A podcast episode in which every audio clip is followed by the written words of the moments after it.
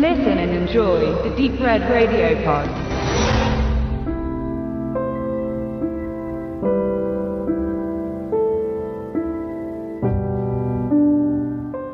Paul Bettany kennt man weniger als Haupt, sondern mehr als Nebendarsteller. Sieht man mal von den düsteren Fantasy-Vehikeln des Regisseurs Scott Stewart ab, der ihn bevorzugt einzusetzen scheint, tritt er in kleinen Rollen in populären Filmen auf und hinterlässt dort aber oft einen bleibenden Eindruck. Sei es sein fanatischer Mönch in The Da Vinci Code, der einzige Lichtblick in Mordecai neben einem müden Johnny Depp oder in Lars von Triers Dogville. Er trat nun das erste Mal als Regisseur Regisseur und Drehbuchautor in Erscheinung. Die Widmung am Ende seines Films lässt erahnen, welche Inspiration und Motivation er hatte, um dieses Projekt zu verwirklichen, was aufzeigt, wie persönlich sein Debüt ist.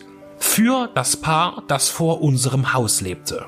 In Shelter erzählt Bethany von zwei Obdachlosen, dem gläubigen Moslem Tahir und der heroinabhängigen Hannah. Beide, das merkt man sofort, sind gebildet und haben augenscheinlich ein ganz anderes Leben vor dem auf der Straße gehabt. Beide sind dennoch grundlegend unterschiedliche Charaktere und finden aus eher traurigen Zufällen zueinander. Aber irgendwas hält sie zusammen. Sie beschließen fortan gemeinsam die anstrengenden Situationen, die einem als mittelloser Mensch in New York City erwarten, zu meistern. Und es entsteht eine besondere Form der Zuneigung zwischen ihnen, die man vermutlich erst einmal weniger als Liebe, sondern als Bedürfnis der körperlichen Nähe wahrnimmt. Doch ihr Verhältnis ändert sich von Nacht zu Nacht zu einem Seelenverwandten verwandten Bündnis. Die Nächte im kalten, stürmischen Winter an der amerikanischen Nordostküste sind hart und die Abgründe von Tahir und Hannah stehen dem in nichts nach. Ihre Biografien trieben sie zu dem Leben, das sie führen und mit der Zeit werden die Details gelüftet, die sie immer tragischer erscheinen lassen.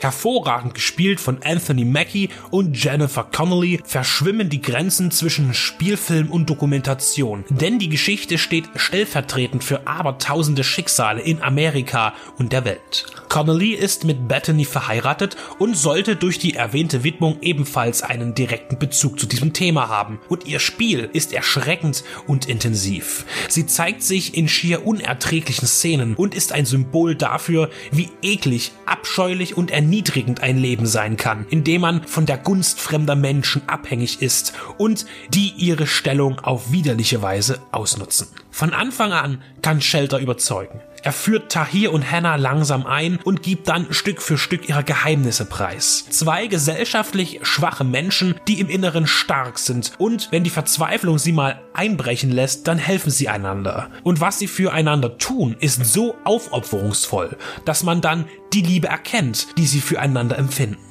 Was man zu sehen und hören bekommt, ist unbequem und löst Unbehagen aus. Shelter heißt Schutz. Der Schutz, dem sich die beiden vermeintlichen Heimatlosen spenden und dem der Zuschauer nicht zuteil wird, denn tatsächlich fühlt man sich beim Ansehen des Dramas schutzlos. Man schätzt eben nie den geringsten Wohlstand, in dem man lebt und Shelter ruft dazu auf, die respektlos Penner genannten nicht als Gammler und Landstreicher zu betrachten, sondern sich auch mal einen Moment darüber Gedanken zu machen, welche Ereignisse vor diesem Lebensabschnitt lagen und wie in ihm hineingeraten wurde. Paul Bettany gelingt es, in seinem ersten inszenierten Film zu berühren. Seine Darsteller sind hervorragend und eindringlich, sie bleiben im Kopf, so wie es eigentlich jedem in Armut geratenen zusteht. Ausdrucksvoll, nervenaufreibend, lebendig, echt, ansehen.